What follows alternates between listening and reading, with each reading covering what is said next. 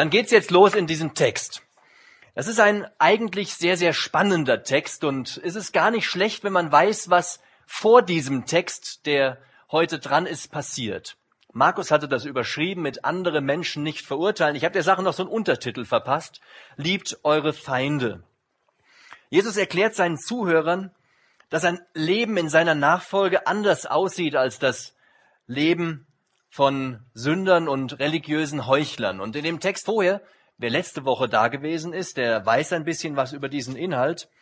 Da äh, hat man erfahren, wer so unter diesen Zuhörern bei der Predigt von Jesus dabei gewesen ist. Das waren zum einen schon mal die zwölf auserwählten Jünger. Da waren auch noch jede Menge andere Jünger und eine große Menschenmenge, die ihm zuhörte, die von ihm etwas wissen wollte, die alle möglichen Kranken herbeigeschleppt haben, weil sie wollten, dass Jesus Wunder vollbringt, weil sie wollten, dass er heilt. Aber unter diesen Menschen waren auch noch ein paar andere, solche, die ja so ein bisschen selbstgerecht waren, die meinten, dass sie Jesus nicht nötig haben, die sehr heuchlerisch mit ihrem Glauben umgegangen sind. Und Jesus hat nun diese zwei Menschengruppen vor sich, denen er etwas erzählen möchte, denen er etwas sagen möchte. Und der Thomas hat es ja schon angekündigt, das lässt sich in so drei Abschnitte teilen, was ich hier heute sagen möchte. Der erste Abschnitt ist, der Herr erklärt, was Liebe ist. Im zweiten Abschnitt da äh, springt das so ein bisschen in das Gegenteil über. Was ist denn keine Liebe? Und der dritte Abschnitt, der weist auf die Maßstäbe Gottes hin, die Gott an seine Nachfolger anlegt. Und dann können alle, die da sind, alle, die ihm zuhören, wenn sie das gehört haben, selber entscheiden, wo sie dazugehören möchten. Zu denen, die dem Herrn nachfolgen oder zu denen, die der Meinung sind, sie haben nichts und niemanden nötig, sie brauchen niemanden und sind so, wie sie leben, ganz okay. Ich möchte in diesen ersten Abschnitt springen und da geht es darum, dass Gott selber Liebe ist und dass Jesus Christus in dieser Liebe zu den Menschen gekommen ist, um am Kreuz zu sterben. Und hier vor seinem Tod, der ja noch in der Zukunft liegt, von diesem Zeitpunkt aus gesehen, da erklärt der Herr Jesus Christus, dass seine Nachfolger diese Liebe in sich tragen sollen und in dieser Liebe leben sollen, dass das die Kennzeichen eines Lebens im Glauben sind. Wie unterscheiden sich also seine Nachfolger von so selbstgerechten religiösen Heuchlern, von, von denen, die dastehen und sagen, ich mache alles richtig. Ich bin der Boss oder ich bin derjenige, der äh, niemanden braucht, der keinen nötig hat. Ihr kennt mit Sicherheit viele solche Menschen in eurem Umfeld, die meinen, sie wären die Größten. Der Herr räumt hier so ein bisschen damit auf. Ich lese diesen Text, Vers 27 bis Vers 30. Aber euch, die ihr mir wirklich zuhört, sage ich, liebt eure Feinde, tut wohl denen, die euch hassen, segnet, die euch fluchen, betet für die, welche euch beleidigen. Dem, der dich auf die Backe schlägt, biete auch die andere dar, und dem, der dir den Mantel nimmt, verweigere auch das Unterkleid nicht. Gib jedem, der dich bittet, und von dem, der dir das Deine nimmt, fordere es nicht zurück. Hier wird erst einmal differenziert. Aber euch, die ihr mir wirklich zuhört, sage ich. Haben nicht alle zugehört? Standen nicht alle dabei? Waren sie nicht alle gekommen, um von Jesus etwas zu hören? Weshalb differenziert der Herr da? Wieso hören die einen obwohl sie hören, dann doch nichts. Es waren nicht alle bereit zu hören. Diese Heuchler, die Reichen, die Selbstgerechten, die wollten nicht wirklich hören, weil sie nichts und niemanden brauchten. Sie mussten ihm nicht mehr zuhören, weil nichts gefehlt hat. Diesen Menschen reichte ihr Ansehen, denen reichte der Reichtum, denen reichte auch das Bad in der Masse. Die fühlten sich einfach pudelwohl, wenn sie so im Mittelpunkt stehen konnten und einfach alles rundrum in Ordnung gewesen ist. Aber dann waren die anderen da, die, die wirklich zugehört haben. Das waren arme, hungrige, weinende und ausgestoßene. Die wussten, dass sie ihn brauchten. Und zu denen spricht der Herr hier wirklich. Reiche kommen deshalb so schwer in den Himmel, das sagt die Bibel ja so an verschiedenen Stellen, weil sie eben nichts mehr brauchen, weil sie satt sind, weil sie auch geistlich satt sind, weil sie nichts und niemanden nötig haben. Und da möchte ich die erste Frage an euch stellen. Wenn ihr Fragen habt, wenn ihr Hilfe sucht oder Halt bei Jesus, wollt ihr dann wirklich zuhören? Oder reicht euch auch, wenn ihr hier so zum Satt kommt, dass ihr einfach in einer tollen Gemeinschaft sein könnt, dass ihr bei den Liedern zuhört oder mitsingt, dass ihr so ein bisschen im Mittelpunkt steht, dass es euch einfach nur gut geht? Oder seid ihr bereit zum Hören? Was heißt überhaupt Bereitschaft? Bereitschaft, was kann das sein? Wärt ihr bereit, vielleicht irgendeinem Menschen, denkt euch mal jeder einen aus, einen, den ihr überhaupt nicht leiden könnt. Ich kenne da so welche äh, bei mir auf der Arbeit, da kriege ich immer so ein bisschen das Grauen, wenn die mir über den Weg laufen und da habe ich immer das Gefühl, ich habe eine Allergie gegen diese Menschen, auch wenn ich das nicht will. Irgendwie haben die so eine eklige Wirkung. Also stellt euch so jemanden vor. Wärt ihr bereit, wenn Jesus das von euch verlangt, einem solchen Menschen einen großen Gefallen zu tun, vielleicht wenn es der Nachbar wäre, ihm den Rasen zu mähen, einfach rüber zu gehen und ihm zu helfen beim Rasenmähen oder ihm eine Schachtel Pralinen zu schenken. Irgendwer in der Schule, irgendwer in der Ausbildung, im Beruf, irgendwer. Wärt ihr bereit, das für den Herrn zu tun, wenn er zu euch sagt, macht das? Das ist Bereitschaft. Und darum geht es in diesem Text, um die Bereitschaft, dem Herrn wirklich zuzuhören. Und deswegen spricht er nicht zu jedem. Nur wer bereit ist, bedingungslos zu tun, was der Herr sagt, der ist gemeint. Im Jakobusbrief, da steht, seid aber Täter des Wortes und nicht alleine Hörer, die sich selbst betrügen. Das ist ein Vers, den hat Markus mal vor, ich weiß es gar nicht, 18 Jahren in irgendeiner Andacht in der, im Jugendkreis gesagt. Und den habe ich mir gut gemerkt. Seid aber Täter des Wortes. Wer diese Bereitschaft eben nicht hat, der wird das alles nicht verstehen, was hier vorkommt. Der wird nicht verstehen, was der Herr will. Der wird nicht hören und seinen Blick nicht auf ihn lenken. Der wird nur sich selber sehen, der wird seine Feinde sehen, die Situation, in der er steht. Aber wer sich auf Jesus einlässt, wer ihm wirklich zuhört, der wird erfahren, wozu er so handeln soll, wie der Herr es jetzt erklärt.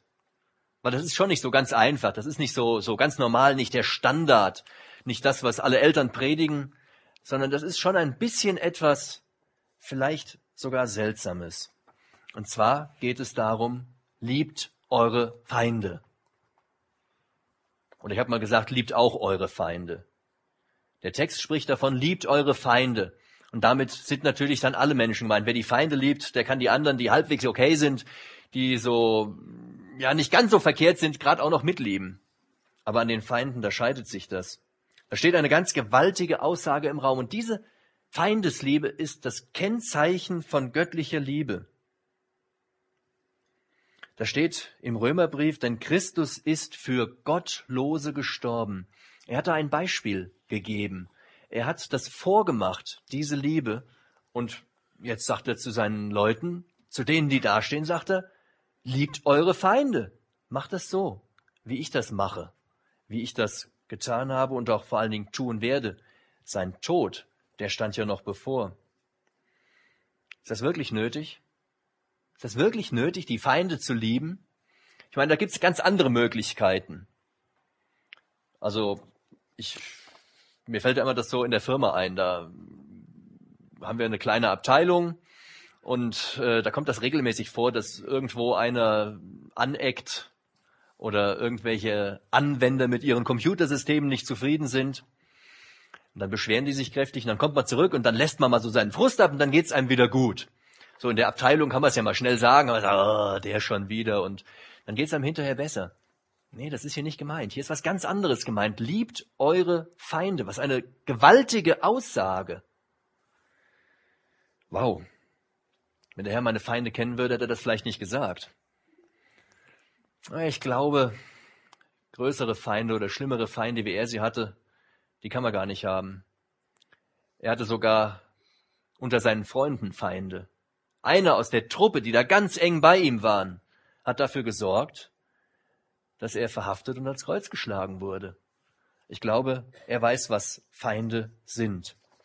Ja, Feinde. Wer sind diese Feinde? Der Text sagt, das sind die, die dich hassen, das sind die, die dich verfluchen, die dich beleidigen, die dich schlagen. Der Feind, das ist der, der dich ausnimmt. Oder Auch der, der dich immer um irgendwas bittet. Das kann auch ganz schön lästig sein, wenn man solche Leute um sich hat.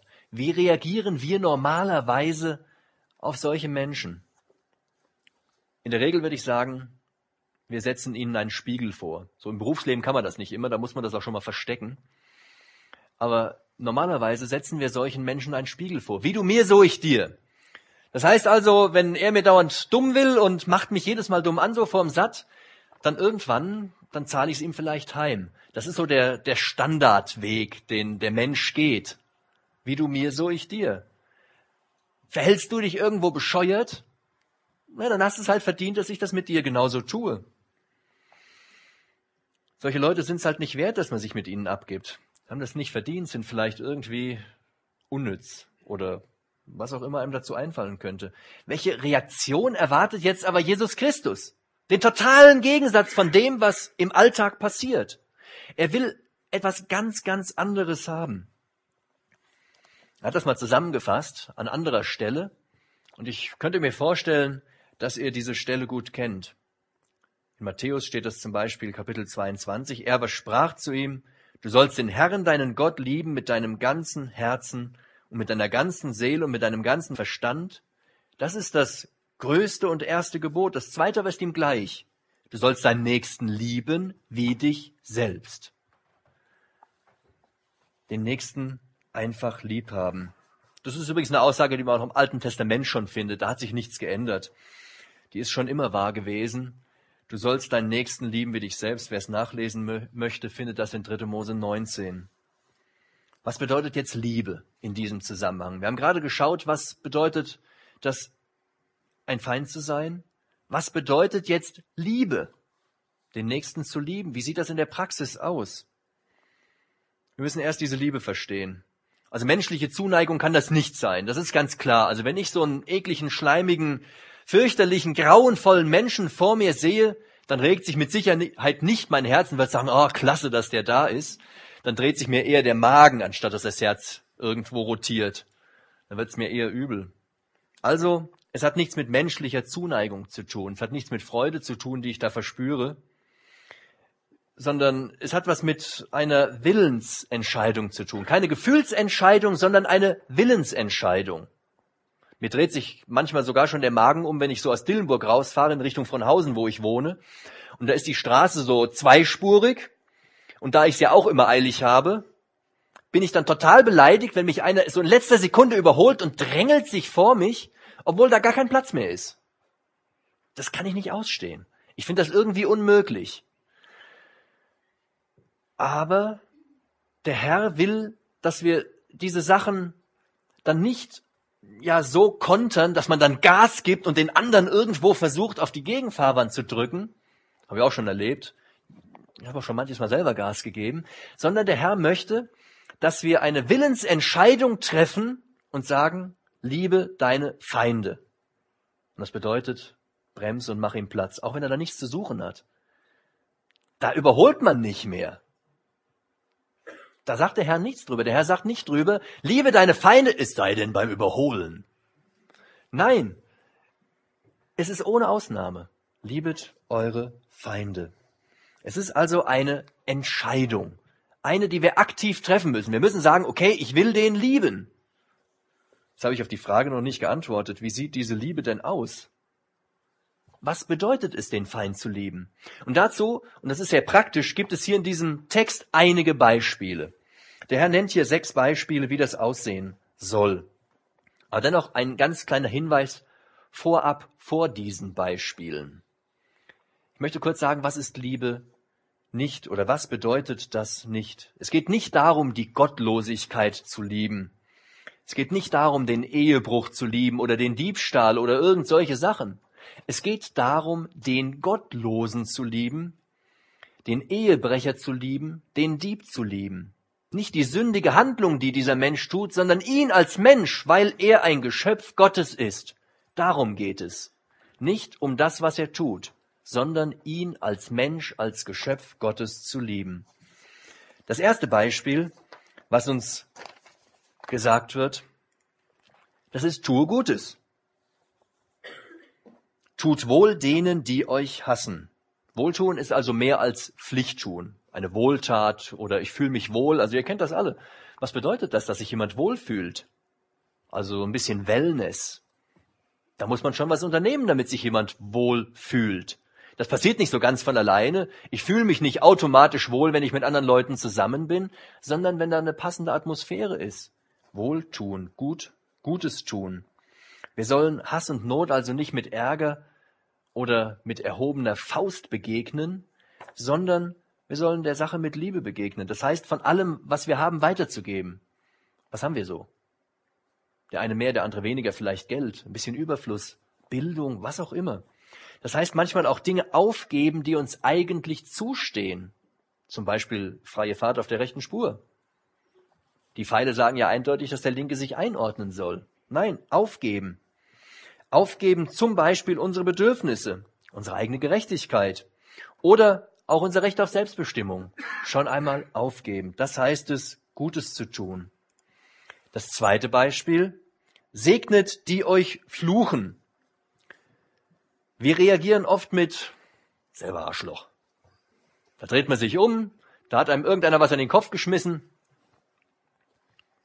und er kriegt das sofort mit gleicher Miene zurückgezahlt. Dabei sind wir selber unverdient ganz reich gesegnet worden. Das, was wir haben, haben wir das wirklich verdient? Ihr vielleicht. Mag sein. Will ich euch nicht absprechen, aber ich weiß, dass ich alles das, was ich habe, nicht selber verdient habe. Und ich bin dankbar, dass mein Herr mich so reich gesegnet hat. Gesundheitlich habe ich auch so ein paar Macken. Ist auch nicht mehr alles so taufrisch, allerdings auch schon seit 20 Jahren. Ich bin dankbar, dass ich hier so stehen kann, dass das funktioniert. Ich bin dankbar für die Familie, die ich habe. Dankbar für den Arbeitsplatz. Der Herr hat mich reich gesegnet. Aber bei diesem Segnen, da geht es nicht nur um Geld, sondern da geht es vielmehr vielleicht auch um solche Sachen wie Zeit. Jeder kennt das ja. Zeit ist Geld. Zeit ist das kostbarste Gut dieser Welt. Ja, wer hat schon Zeit? Zeit ist eine ganz kostbare Sache. Für viele Leute ist sie kostbarer als Geld. Was bedeutet das? Anderen zuhören, anderen dienen, anderen das Evangelium sagen, anderen ein Zeugnis sein. Das heißt, anderen ein Segen werden. Es geht also in diesem Punkt eher um geistliche Segnung, so wie bei Abraham. Abraham sollte ein Segen für alle Völker dieser Erde werden. Also denen, die uns fluchen, sollen wir eher das Evangelium bringen. Wir sollen ihnen ein Zeugnis sein, oder was das absolute Mindestmaß ist, möchte ich mal selber dazu stecken. Das ist den anderen kein Hindernis sein. Sie sagen, was? Der arrogante Kerl will Christ sein?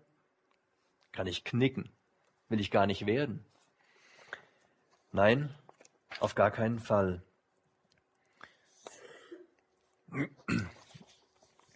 Der nächste Punkt. Betet für die, die euch beleidigen. Also wenn es um die Nächstenliebe geht, um die Feindesliebe, um die Liebe zu den Menschen, die nicht ausstehen können, dann ist das Erste, was wir tun sollen, selber aktiv werden. Wir sollen ihnen Gutes tun, wir sollen sie segnen. Und dann erst sollen wir beten, dass Gott das Gleiche tut, dass auch er ihnen Gutes tut, dass er sie segnet. Wir können und sollen alle Nöte, alle Fragen und das alles einfach vor Gott bringen. Alle seelischen Belastungen, die wir haben. Warum seelische Belastung? Also unter manchen Menschen kann man auch selber ganz schön leiden. Das ist nicht immer einfach. Wir, wir müssen ja nicht über solchen Leuten stehen sondern es kann sein, dass wir eher Schwierigkeiten mit unseren Feinden haben. Das dürfen wir vor Gott ausschütten. Wenn andere dich hassen und verfluchen, dann können wir es ihm sagen. Aber wir müssen auch und dürfen auch dafür beten, dass sie den richtigen Weg erkennen, dass der Herr sie anspricht und dass er sie zu sich zieht, dass sie umdrehen. Ich finde das immer wieder beeindruckend, obwohl ich das auch schon eine Million Mal gewiss gelesen habe, wie der Herr für die Soldaten betet, die ihn an das Kreuz genagelt haben. Herr, vergib ihnen, denn sie wissen nicht, was sie tun. Wie er in dieser Situation das noch sprechen kann. Er ist der Herr. Ich hätte es schon toll gefunden, wenn er gar nichts gesagt hätte in der Situation, aber er geht einen Schritt weiter. Er betet für sie. Und er will, dass wir das auch machen. Und wer die Apostelgeschichte liest, der kennt Stephanus und weiß, dass Stephanus genau so gehandelt hat. Er hat auch für seine Feinde gebetet, als die so dicke Felsbrocken auf ihn geschmissen haben, bis der Kerl tot umgefallen ist. Vergib ihnen. Wir sollen und wir dürfen beten. Der Herr sagt uns an anderer Stelle, dass es eine Ehre ist, für ihn zu leiden. Und er wird uns helfen in dieser Situation und er wird uns auch belohnen. Dann geht es weiter im Text, dem, der dich auf die Backe schlägt, biete auch die andere dar. Wir sollen uns nicht wehren. Puh. Ist auch nicht immer so einfach. Also ich komme mit der Stelle, mit diesem Beispiel am, am schlechtesten zurecht jetzt von diesem Text. Es sind so manche Sachen, da, da komme ich ganz gut mit zurecht. Ich, ich kann Leuten äh, Gutes tun und ich, ich krieg das auch hin, für die Leute zu beten. Das ist nicht ganz so schwierig, aber wenn Leute mich angreifen, dann, dann kocht das immer so in mir hoch und dann gibt's schon mal so ein bisschen eine Überreaktion. Auch schon mal in ganz ungünstigen Situationen. Mein Vorgesetzter, der hat schon mal zu mir gesagt, sie reden sich noch um Kopf und Kragen. Hat er recht mit gehabt, weil das so von jetzt auf gleich so aus dem Inneren raufkommt, wenn mir jemand auf die Backe schlägt. Also zu der damaligen Zeit im antiken Nahen Osten, da war das die schlimmste Beleidigung, die man einem Menschen antun konnte, wenn man ihm so auf die rechte Backe gehauen hat. Das war das Allerschlimmste. Wir würden heute vielleicht sagen, wenn ich einen auf die Backe haut, das ist Körperverletzung. Aber es ist einfach ein Angriff, sage ich mal. Es ist ein Angriff auf die Persönlichkeit, auf die Person. Und wenn mich jemand angreift, wenn mir einer sagt, ey, da hast du scheiß Arbeit gemacht, dann nehme ich das manchmal viel zu emotional. Der Herr sagt, nee, wenn dich einer angreift, dann lass das einfach geschehen und dann reich ihm auch die andere Seite. Wehr dich nicht. Wir haben ja unseren Herrn im Hintergrund und der wird sich um die ganze Sache kümmern. Da steht im Römerbrief, recht euch nicht selbst, Geliebte, sondern gebt Raum dem Zorn Gottes. Denn es steht geschrieben, mein ist die Rache, ich will vergelten, spricht der Herr. Gott wird sich um das alles kümmern. Also wir brauchen jetzt nicht zu sagen, also wenn ich dem jetzt nicht da eine zurückverpasse, dann entgeht der seiner gerechten Strafe. Nee, auf gar keinen Fall. Und es ist vielleicht besser, wenn wir das Gott überlassen und nicht selber versuchen, da irgendwo einzugreifen. So ein Verhalten ist nicht natürlich. Das kommt nicht aus dem Innersten des Menschen heraus. Aber wir sollen uns in unserem Umgang mit den Mitmenschen nicht von unseren Gefühlen leiten lassen, sondern von der Bibel, vom Wort Gottes, von dem, was Gott uns sagt. Wir sollen auf das achten, was er von uns will. Wir sollen uns nicht wehren manchmal ein sehr komplizierter Vers. Aber wer hat das Recht, ihn in Frage zu stellen? Wer hat das Recht, das Gegenteil zu behaupten? Und dann geht es weiter, und das passt auch noch unter die gleiche Überschrift, wehre dich nicht. Dem, der dir den Mantel nimmt, verweigere auch das Unterkleid nicht. Das ist auch so ein starkes Stück.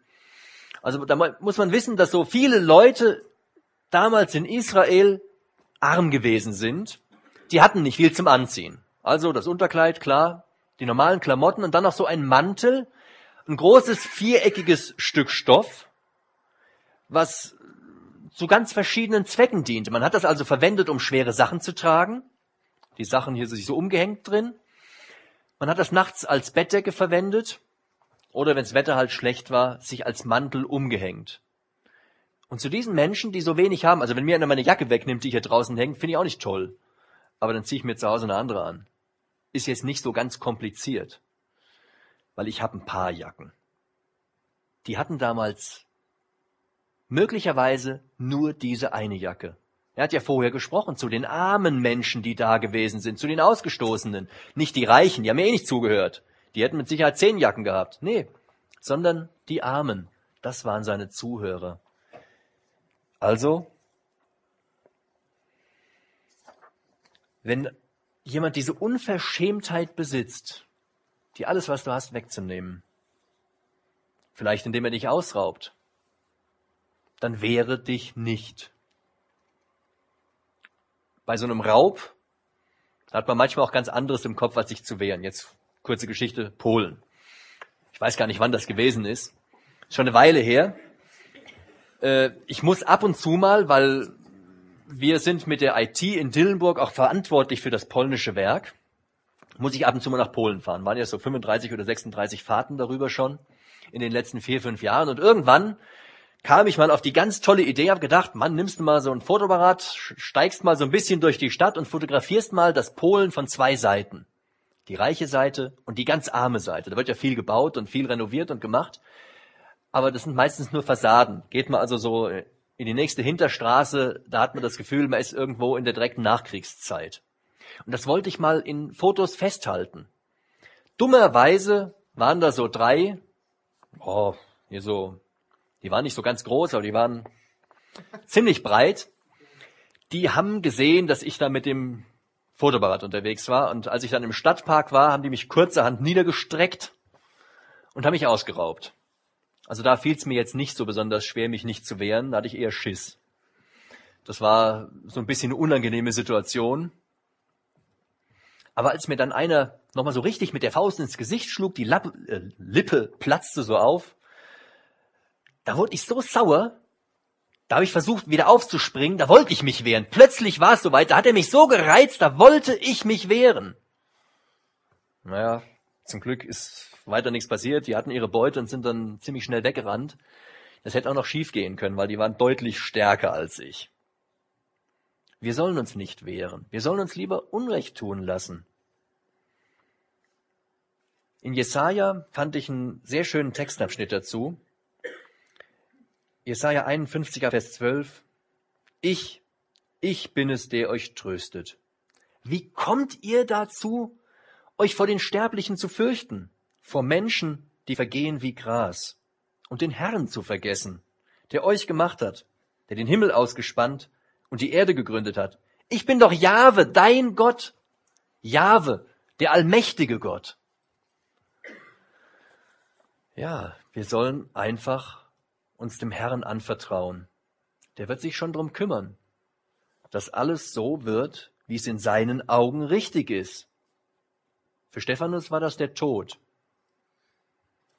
Das muss nicht immer so sein, aber das kann auch so sein. Aber das war dann der richtige Weg. Und er durfte dann bei seinem Herrn sein. Er sah, wie der Himmel sich geöffnet hat und er hat die Herrlichkeit im Himmel sehen dürfen. Und er hat sich mächtig gefreut über das, was er da sah. Gott erwartet, dass wir ihm in allem vertrauen. Er hat doch versprochen, dass er uns versorgen will.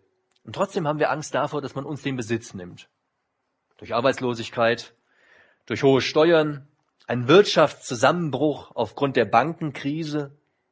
Also die Nachrichten guckt, ist das schon irgendwie manchmal so ein bisschen ein mulmiges Gefühl oder was auch immer. So die Bedrohung durch Terror, durch Tsunamis, durch Stürme wie den Kyrill, das haben wir ja momentan so ein bisschen verdrängt. Da stehen andere Probleme im Vordergrund. Und es gibt immer wieder neue, große und kleine Bedrohungen.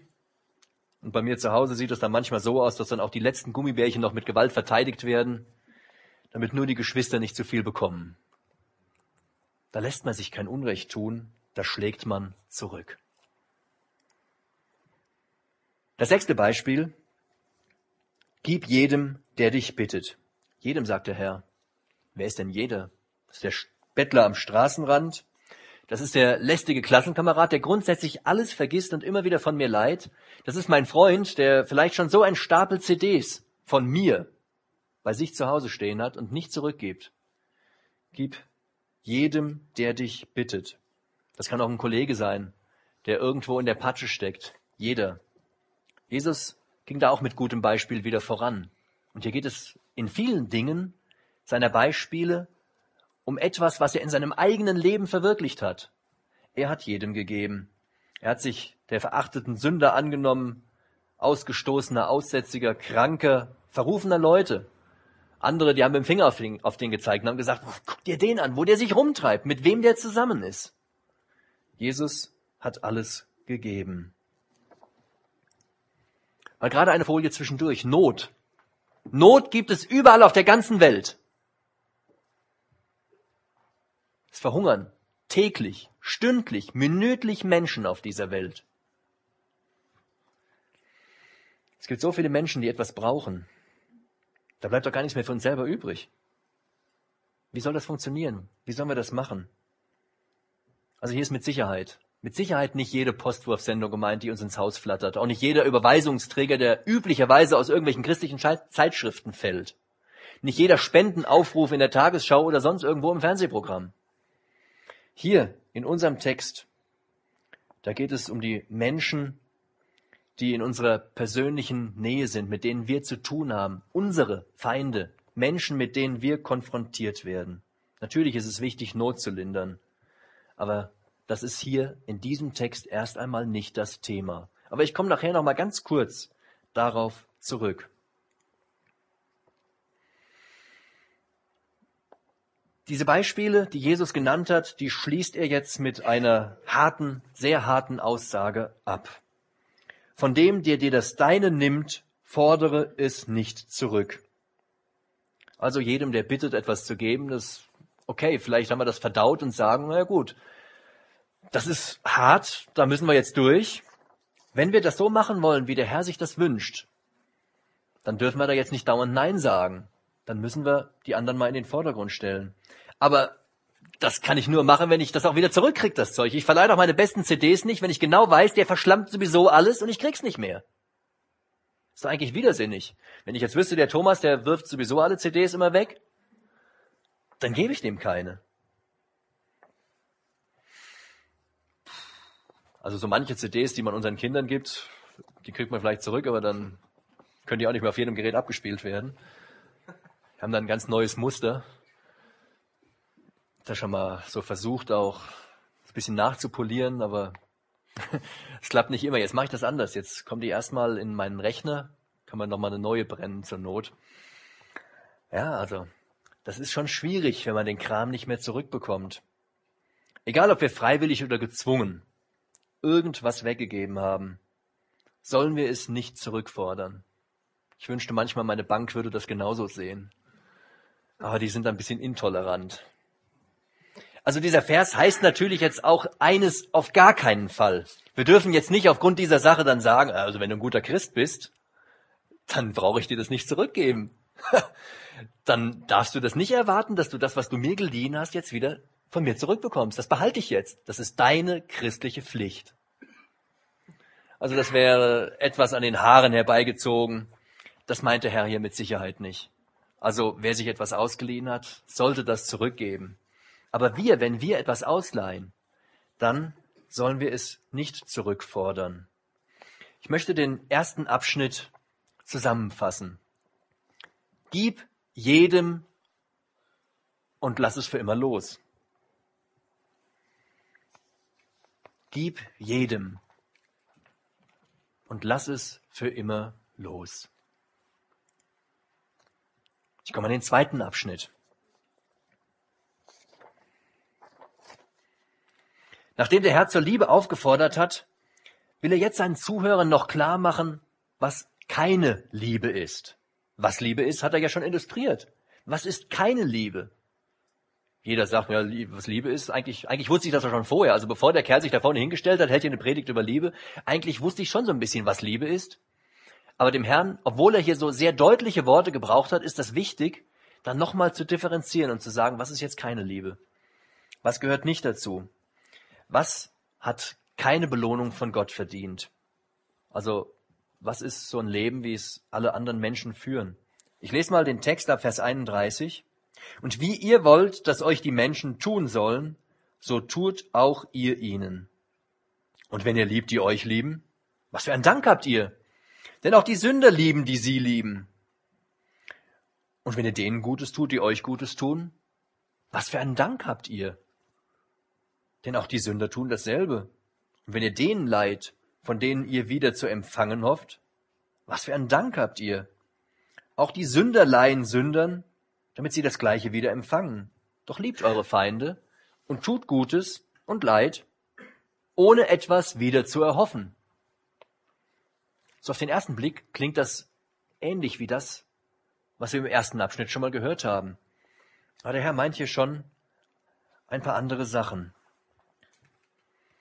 wie ihr wollt, dass euch die Menschen tun sollen, so tut auch ihr ihnen. Zur damaligen Zeit gab es ein Sprichwort, das kannte mit Sicherheit jeder, so wie heute auch viele Sprichwörter, schlaue wie auch total bescheuerte, weit verbreitet sind. Und dieses Sprichwort, das hieß, was du nicht willst, dass man dir tut, das füg auch keinem anderen zu. Klingt sehr schlau, klingt fast wie unser Text. Aber der Herr geht hier ein ganzes Stück weiter. Es geht nicht nur darum, andere vor Schlechtigkeiten zu verschonen, es geht darum, ihnen das zu tun, was man sich selber wünscht. Ihnen so begegnen, wie man es sich selber wünschen würde. Wenn ich der Markus wäre, was würde ich mir denn dann von Matthias wünschen? Und genau das soll ich tun. So soll ich mich den anderen Menschen gegenüber verhalten. Ihr erinnert euch noch, dass es hier auch gerade um die Feinde geht. Wow. Menschen sind es eher gewohnt zu sagen, wie du mir, so ich dir. Oder wehe dir, wenn du so weitermachst, dann kriegst du von mir eine mächtige Quittung. Jede Ungerechtigkeit wird gerecht. Jede Schlechtigkeit wird böse zurückgezahlt. Ein Schlagwort in dieser Zeit ist vielleicht Mobbing. Wer weiß nicht, was Mobbing ist? Wisst ihr wirklich alle, was Mobbing ist? Ihr erstaunt mich. Also ich musste nachschlagen im Lexikon. Also Mobbing ist, das hat der schwedische Arbeitspsychologe Heinz Leimann in einem riesen Fragebogen festgelegt. Er hat 45 Handlungen in fünf Kategorien eingeteilt. Und wenn mindestens einmal pro Woche über einen Zeitraum von einem Jahr ein solcher Fall eintritt, dann ist das Mobbing. Ich muss schon sagen, ihr wisst voll Bescheid und es tut mir echt leid, dass ich euch mit sowas langweile. Hätte ich nicht geahnt. Also, ich habe mal die fünf Kategorien nur. Die 45 Dinger, das wäre zu viel. Die Kategorien heißen Angriffe auf die Möglichkeit zur Kommunikation. Das heißt, jemanden unterbrechen oder anschreien. Zweitens, Angriffe auf die sozialen Beziehungen. Zum Beispiel jemanden das Gespräch verbieten. So im Freundeskreis, ihr quasselt, da kommt einer dazu, will was sagen, ey, halt's Maul. Das ist Mobbing. Wenn ihr das jede Woche mit dem macht, ein Jahr lang, dann ist der gemobbt. Und ich glaube, der fühlt sich ganz schön beschissen. Drittens, Angriffe auf die Qualität und Perspektive der Arbeit. Zum Beispiel verletzende Kritik an der Arbeit. Ey, was hast du denn da für einen Scheiß gemacht? Jemandem sinnlose Aufgaben übertragen. Leerst du mal den Mülleimer aus? Oder jemanden bewusst überfordern. Markus, kannst du vielleicht heute Abend noch renovieren?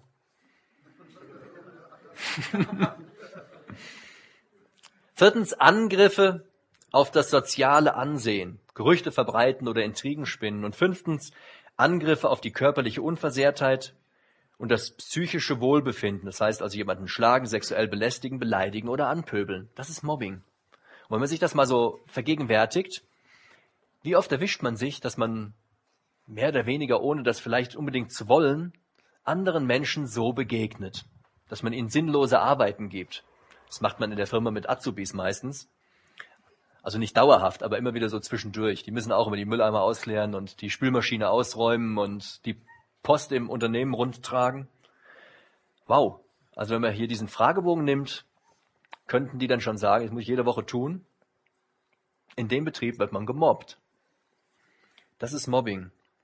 Aber bei allem Spaß, den wir haben, wenn wir uns das hier so anhören, da muss man doch sagen, wenn man selber in so einer Situation ist, dass andere Leute immer wieder auf einen zukommen, dass sie einem irgendwas an den Kopf schmeißen, dann fühlt man sich ganz schön beschissen. Und das will unser Herr nicht. Er sagt also, wenn ihr mir wirklich nachfolgt, wenn ihr mir zuhört, wenn ihr meine Jünger sein wollt, nee, dann gibt es bei euch kein Mobbing. Dann sollt ihr euch so nicht verhalten. Liebe ist anders. Liebe bedeutet, das zu geben, was man selbst erfahren möchte. Und Liebe bedeutet nicht nur dann etwas zu geben, wenn man selbst geliebt wird. Tja, unsere guten Taten beschränken sich meistens nur auf den Freundeskreis, manchmal auf die Familie, Geschwister ausgeschlossen häufig. Äh, Onkels und Tanten, die bringen die Geschenke, die kann man wieder einbeziehen. Aber oft ist der Kreis dann darüber hinaus extrem klein. Andere Leute werden in diese Liebe selten einbezogen. Wenn man nur solche Leute liebt, von denen man irgendwas bekommt, also den Onkel, weil die Geschenke immer gut sind, dann ist das gar nichts Besonderes und das ist auch irgendwie gar keinen Dank wert. Das taugt nichts, das ist Liebe nicht. Der Text sagt, und wenn ihr liebt, die euch lieben, was für einen Dank habt ihr, denn auch die Sünder lieben, die sie lieben. Liebe ist nicht nur zurückzulieben. Und wenn ihr denen Gutes tut, die euch Gutes tun, was für einen Dank habt ihr? Die Sünder tun das genauso. Also nur Gutes beantworten, das ist auch keine Liebe. Das hat keinen Dank verdient. Wenn ihr nur denen was leiht, wo ihr wisst, dass die euch das zurückgeben, auch keinen Dank wert. Kurzzeitig was ausleihen. Also wenn ich nur das gebe, was ich nicht mehr brauche. Also Altkleidersammlung, das, was ich gar nicht mehr anziehen will, was ich also nicht mal mehr zur Arbeit anziehen kann. Also nicht mal dann, wenn ich am Auto schraube. Dann schmeiße ich es in die Altkleidersammlung. Da habe ich doch nichts Gutes getan. Wer will mir denn dafür danken? Da habe ich kostenlos meine Sachen entsorgt. Nee, nee, das ist nichts Besonderes. So kann man Gott nicht groß machen. Gott kann man nur groß machen, wenn man anders handelt. Wenn man unter Beweis stellt, dass man ihm vertraut. Dass er mich trotzdem mit allem versorgt, was ich brauche, auch wenn ich was weggebe. Dass er mich bewahrt und segnet. Wie kann ich ihm die Ehre geben, wenn ich nicht seinem Beispiel folge? Wie unterscheide ich mich denn dann von den Menschen der Welt? Was ist dann bei mir als Christ anders, wenn ich genauso lebe wie die Christen und kein Deut mehr tue? Was hat sich da getan in meinem Leben? Wo ist da eine Umkehr? Wo kann ich sagen, ich bin Christ? Keine Ahnung. Christen hat man die genannt, die Jesus Christus nachgefolgt sind. Die hat man erkannt. Die waren anders. Und deswegen hat man gesagt, hey, die verhalten sich so wie dieser Christus. Die nennen wir jetzt ab sofort Christen. Ja, aber was ist in unserem Leben anders? Wir müssen klar Stellung beziehen. Liebt eure Feinde und tut Gutes und Leid, ohne etwas wieder zu erhoffen. Irgendwie haben wir eher Angst, dass wir zu kurz kommen. Im 30. Vers, wer noch genau weiß, was da stand, da hieß es, dass wir nicht zurückfordern sollen. Und hier setzt der Herr nochmal eine Stufe drauf. Weil bei dem ersten hätte man ja noch sagen können, ich kann ja zu Hause zittern und zwattern und hoffen, dass das doch wieder kommt, auch wenn ich ihm nicht sagen darf, er soll es zurückgeben. Hier sagt der Herr, wir sollen nicht einmal mehr das erhoffen, dass wir es zurückbekommen. Also so richtig loslassen. Ich möchte auch den Abschnitt zusammenfassen. Handle ohne bekommen zu haben, noch zu erhoffen. Anders sein. Anders als die Menschen dieser Welt.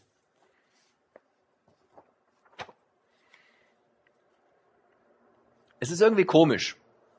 Jetzt weiß ich, also ich hatte schon befürchtet, dass das ein bisschen länger dauert. Ich hoffe, dass ihr noch nicht alle eingeschlafen seid, so innerlich. Äußerlich seht ihr noch ganz frisch aus. Stolz auf euch bin ich, doch, kann ich sagen. Äh, ich hatte euch ja vorhin dieses Bild von dem afrikanischen Kind gezeigt. Oder von den Kindern. Mich hat das erschreckt. Am Mittwoch stand in der Tageszeitung, äh, 923 Millionen Menschen hungern. Und das ist doch total pervers, dass denen nicht geholfen wird.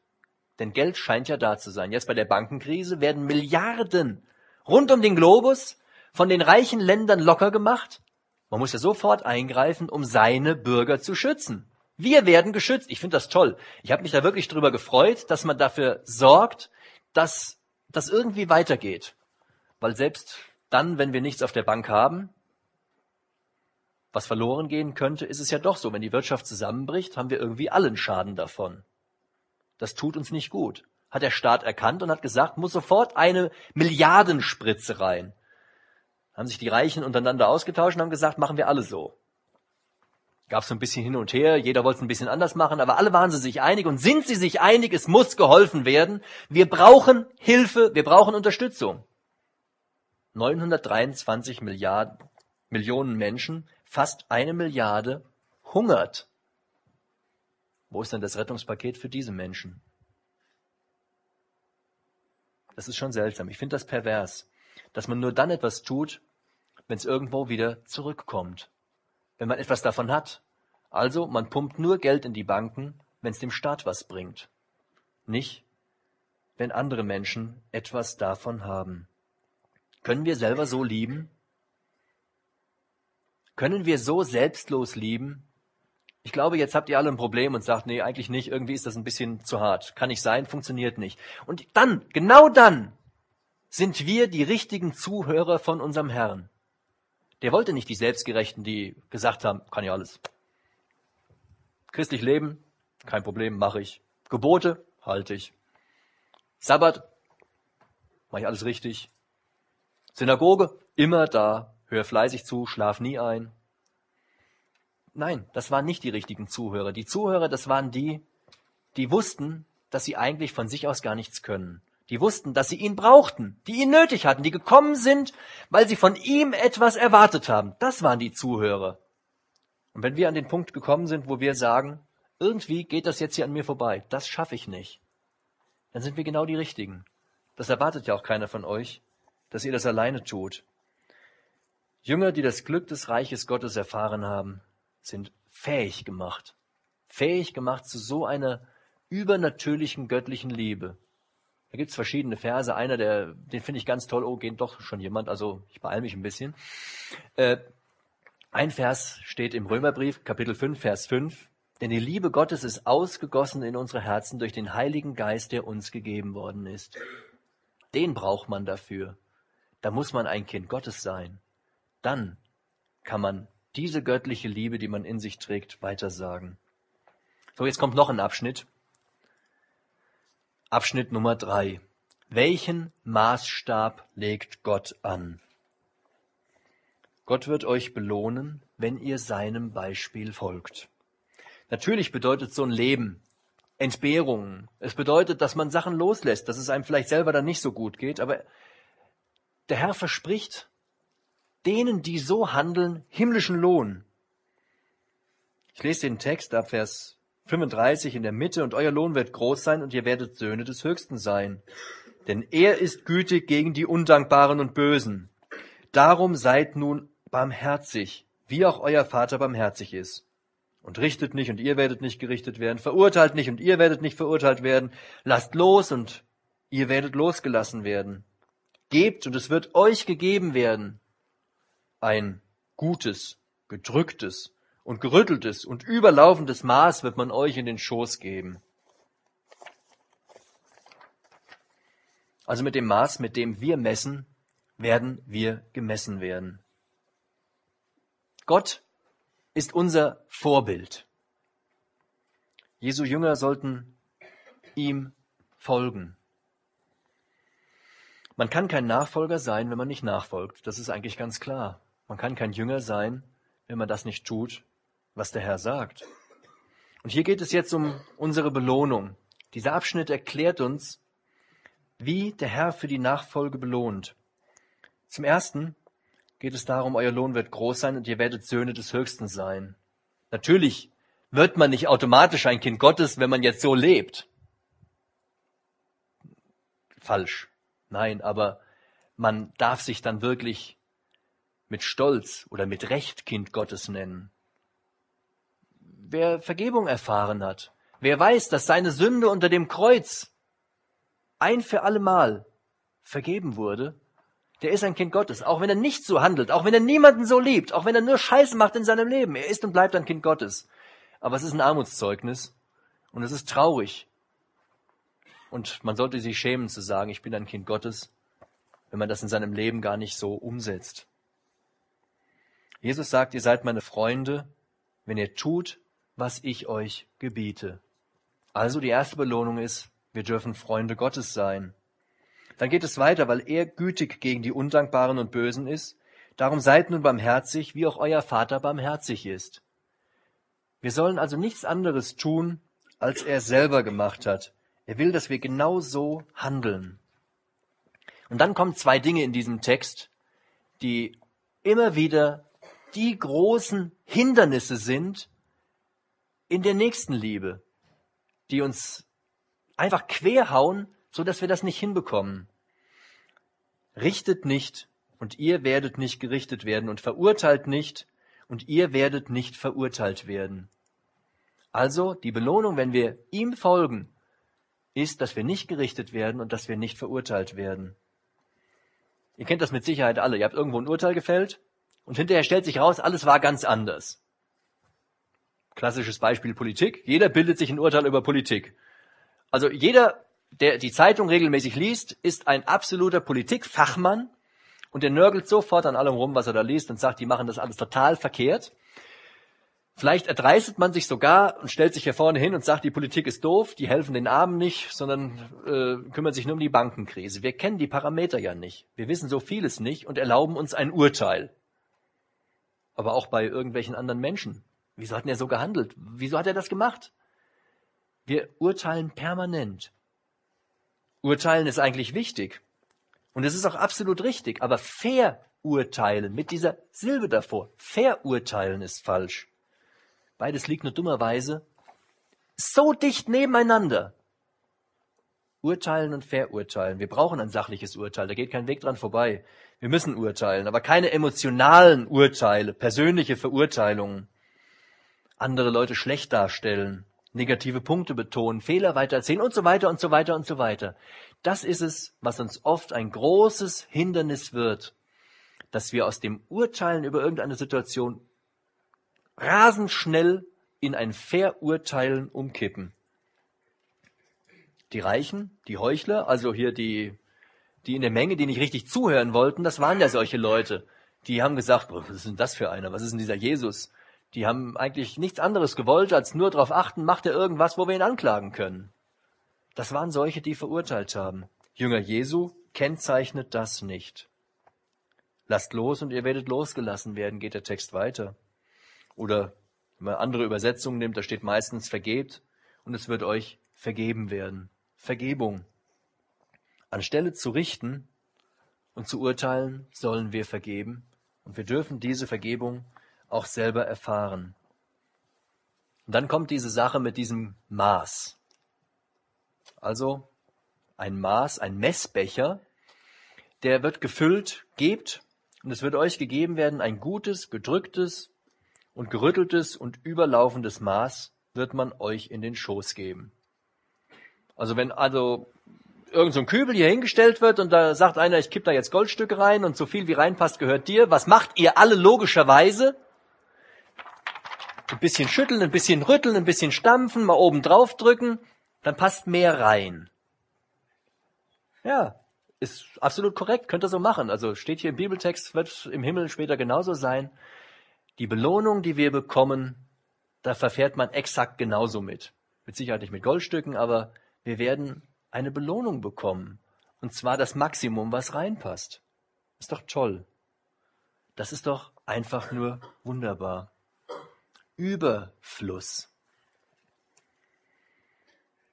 Wir werden Überfluss haben. Wir haben gesagt, Gott ist unser Vorbild. Aber wir selber sind der Maßstab unserer Belohnung. Er ist der Maßstab für unser Leben. Aber wir sind der Maßstab für die Belohnung, die wir bekommen. Wir selber, ihr. Er hat das vollkommen selber in der Hand. Jeder Einzelne hat es selber in der Hand. Das ist eine tolle Sache, denn mit demselben Maß, mit dem ihr messt, wird euch wieder gemessen werden. Das ist Gerechtigkeit. Jeder will Gerechtigkeit, aber die Gerechtigkeit, die kann auch wehtun. Wenn nicht selber Scheiße gemessen hat, bleibt doch hinterher nicht so viel über. Aber hier will niemand Angst mitmachen mit der Sache. Da geht es nicht drum. Hier geht es nicht darum zu sagen, wenn du dich nicht richtig verhältst, dann kriegst du nichts.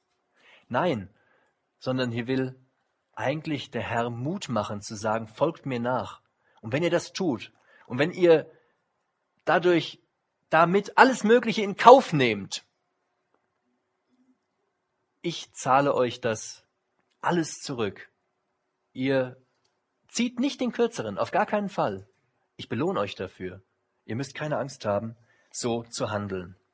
Jetzt rede ich schon ungefähr 54 Minuten. Letzte Woche hatten wir 60 Minuten, also ich habe noch sechs Minuten, um drunter zu bleiben. Oh, Markus schüttelt energisch den Kopf. Ja, also ihr könntet ja noch was singen. Das, na gut, also muss ich mich ganz, ganz schnell hier an die Zusammenfassung begeben. Gott wird euch belohnen, wenn ihr seinem Vorbild folgt. Göttliche Liebe gibt, ohne von den Menschen etwas zu bekommen. Sie verurteilt nicht. Sie sucht nicht ihren eigenen Vorteil, sondern sie wartet in allem auf Gott selber. Liebt auch eure Feinde, gib jedem und lass es für immer los. Handle, ohne bekommen zu haben, noch zu erhoffen. Gott wird euch belohnen, wenn ihr seinem Vorbild folgt.